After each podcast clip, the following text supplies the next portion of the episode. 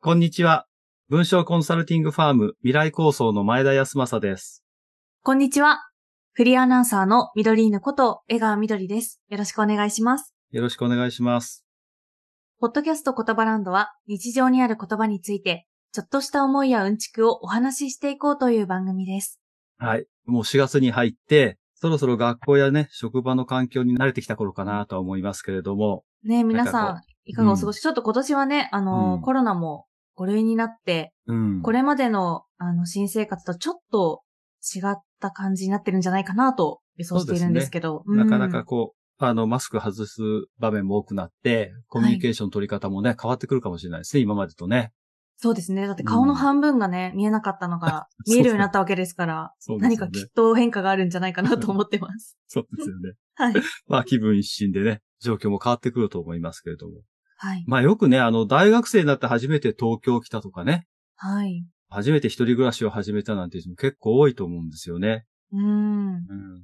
まあ昔はなんかね、僕らの頃もまだ地方なんかから出てくるの結構大変で、まあ東京の高田の馬場のあたりだと学生がたくさんいるので、はいよくね、あの、下宿の斡旋屋さんとかね、はい。いて。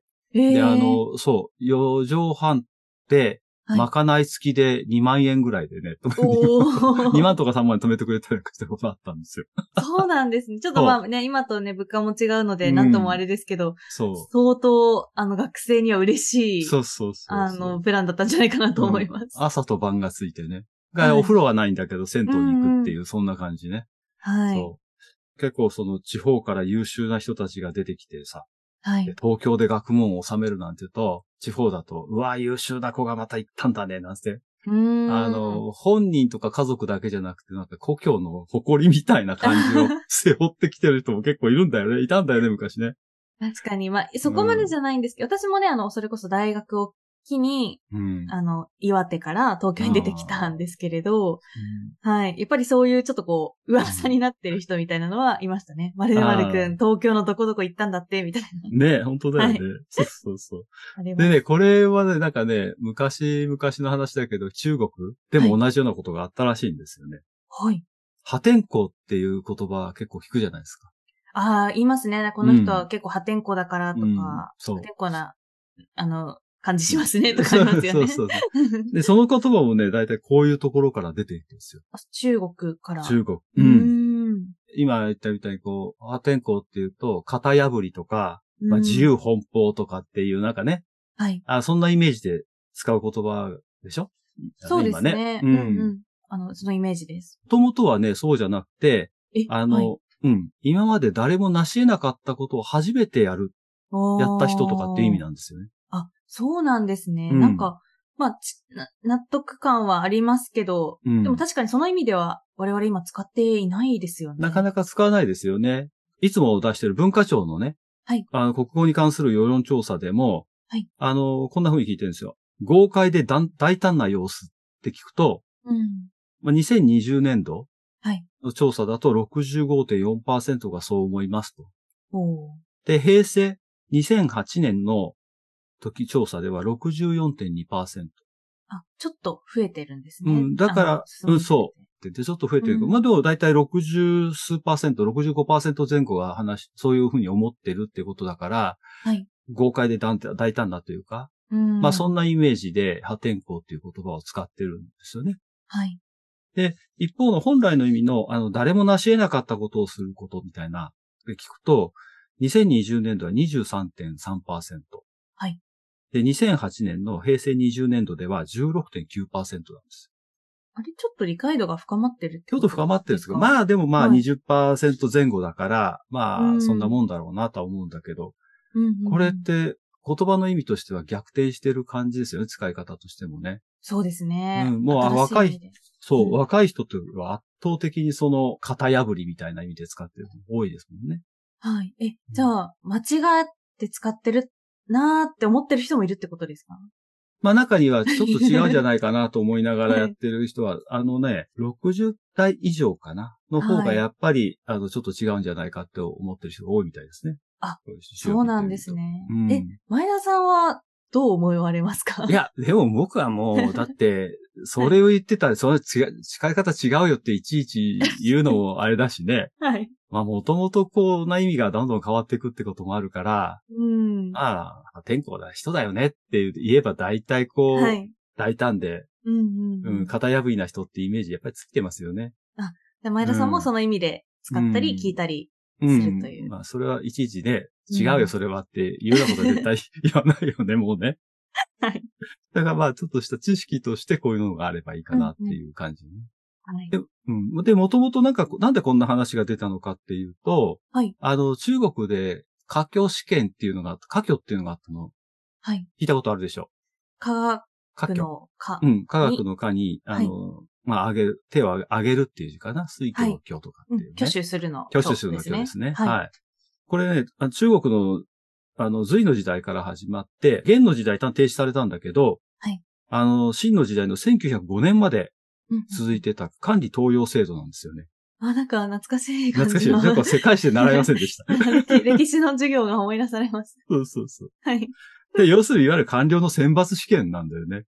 で、でこれをすごく難しかったらしくて、はい。まあ、儒学とか儒教って、まあ、向こうの、いわゆる基本ベースのものと比べて、漢詩なんかもあったりしてね。はい。で、書についても書き方は決まってて、その通り書かなきゃいけないとかっていうんで、もう最難関の試験だったらしいよね。だから、あの、なんかね、あの、一人ずつのあのブースがあってね、そこから出ちゃいけないみたいな感じであって、はで、みんななんとか受かりたいからカンニングや、のなんかこう仕込んでったりとか、はい。替え玉受験したり人もやっぱりいたらしいの ね、昔からね。その時から歴史がそうそう、赤あは。っそたうんですねそう。カンニングとか。よくないことですけど、皆さん。はい。そうそう、あったらしいんですよ。 はい。はい。で、唐の時代ね、中国の唐の時代に、まあうん今の湖北省とか湖南省周辺にあたにあたる、はい慶州っていうところで、うん。そこから科挙に受かった人がいなかったんですって。う。うんん。で、科挙を受けるには、地方のまず選抜試験を受けなきゃいけない。はい。で、それに受かった人が、今度、科挙の試験を受けるって。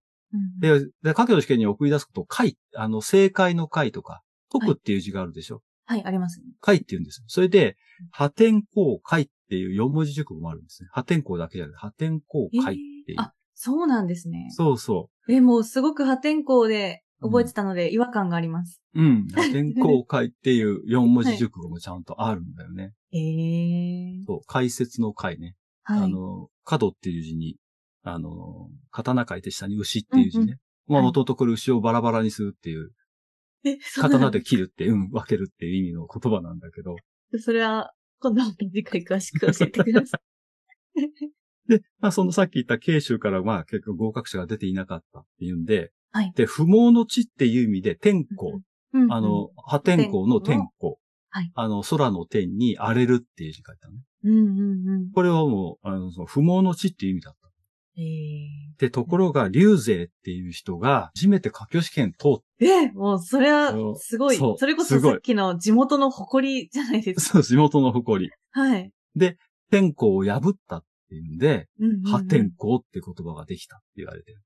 ああ、なるほど。だから、あの、本来の意味である初めてのことを成し遂げたにそうなるんですね。そうそうそうそうへーあ、すごい、うなんか、、お話で解、理解できました。ね言葉の意味が。そううそうそうんうんうん。で、僕がまあ会社に勤めてた時の、あの、ある人も聞いたら、その人はね、すごい田舎にす、九州の田舎に住んでたんですって。はいで、。あの、人より牛の数が多いっていうとこだったらしい。たまに聞きますよね。なんか動物の方が多かったりすそるう。そうそうそはうい。で、すごい優秀でね。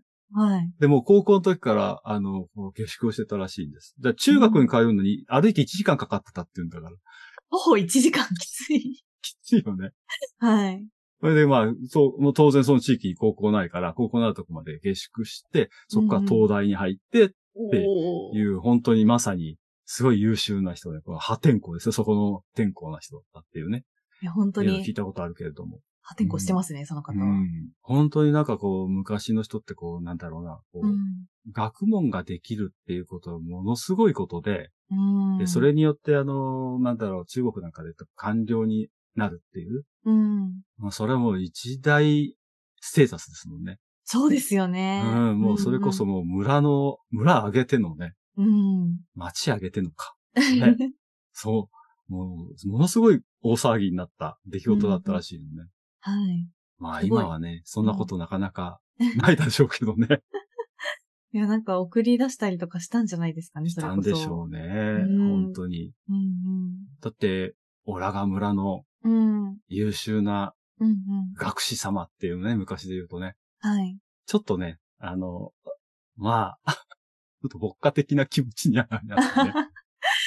そうですね。そして、うんあの、今日はその破天荒を、うんもともとの本来の意味うんのストーリーをこう伺ってきたんですけど、うん。まあ、今で意味皆さんが認識してる破天荒って言葉ですと、うん私結構前田さんの人生も破天荒だなーって思うことが結構ありまして、そうですかはい、なんか今すごくこう穏やかに優しくこう、いろんなことを教えてくださるんですけど、なんか昔の話とかたまにね、雑談で聞くと、え、えーみたいな。なんかそう前田さ ん、そんな穏やかなね、あのー表情の裏にそんなことがあったんですそうか、だねみたいなそうことがあるので、ちょっといつかね、言葉ランドでもそれを聞ける日が来るんじゃないかなと私は それそれだったら楽しみにしてますけど。あの、バンされます。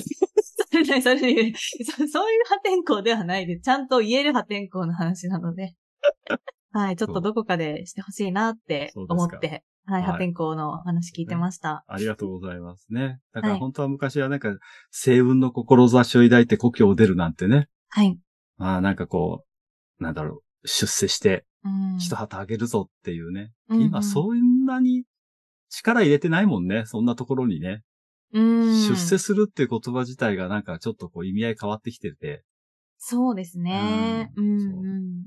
なんか確かに昔はその出世をするとかっていうことが、この志を抱くっていうことが、比較的尊いことというか、うん。うん、取られてたこともあるので、はい。まあ時代が変わってくるとね、うんうん、もう、まあ国、日本だけじゃなくて世界中をみんなまたいで平気でこう行くからね、今時代ね。そうですね。うん。まあなかなか面白い時代になってきたなと思って、この破天荒という字を通して 見ていました。はい。うんはい。はい。ちょっとね、現代風の破天荒な人が増えてきてるというこそとうで、ちだね。そうですね。うんょっとそんなまとめにできればなと思 います。はい。はいありがとうございます。ありがとうございます。はい。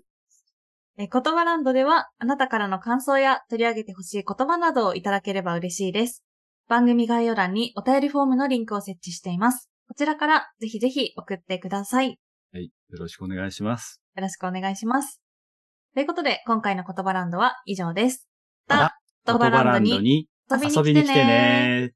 バイバーイ。